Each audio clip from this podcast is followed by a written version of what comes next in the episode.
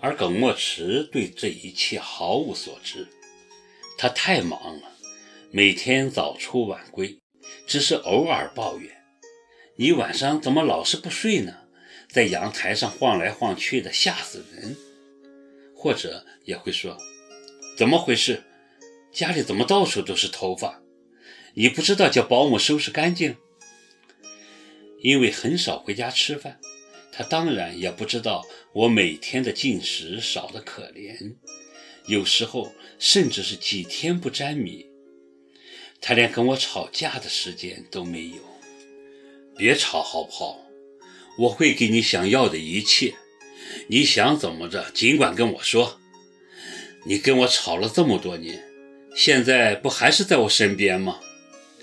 每次我想冲他发火的时候，他总这么说。他的意思我懂，孙悟空本事再大，也逃不出如来佛的手掌心。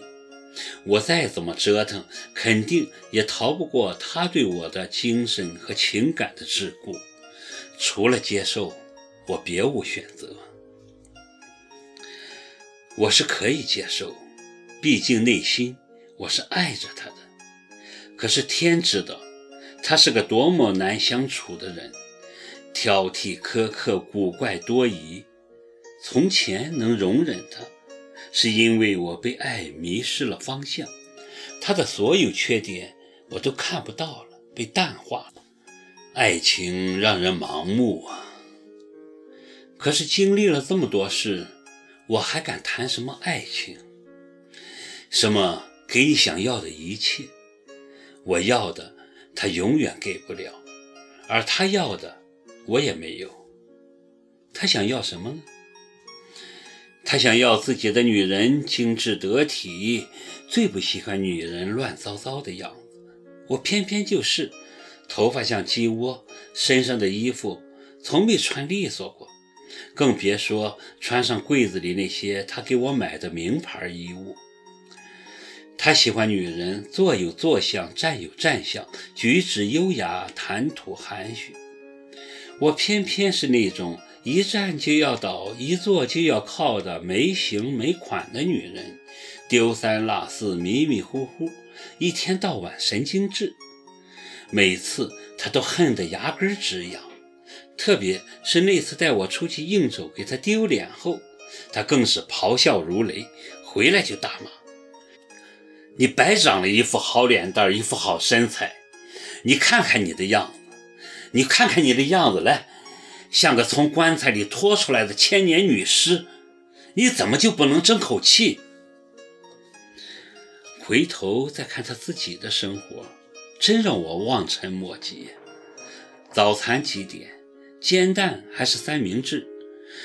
蛋要几分熟？火腿切成什么形状？午饭吃什么？下午茶又是几点？几点去健身房？做完健身要喝什么补充能量？洗澡水要调到什么温度？等等，都是十分苛刻的要求。最叹为观止的是换衣服。早上起床换下睡衣，穿家居服；出去锻炼回来换正装；中午下班回来又换休闲服；午休时再换上睡衣；出去喝下午茶。再换一套洋装，做健身又是另外专门的服装。做完健身去上班，或是约见朋友，又换一套。晚上去酒吧或去应酬也要换衣服。一天下来，他最少也得换七八套衣服。他的衣服在他身上停留超过十分钟，就表示穿过了，必须干洗或熨烫。他的那个足有六十平米的巨大换衣间，全是他的衣服，真是难为他的管家。衬衣必须和衬衣挂在一起，颜色也必须由浅到深，领带、西服、鞋子等等，全都各有各的位置，一点儿也不能乱。这还不算，他睡过的床单和被套也必须每天更换，用过的毛巾也是。洗脸台和地毯上更不允许有一根头发丝儿。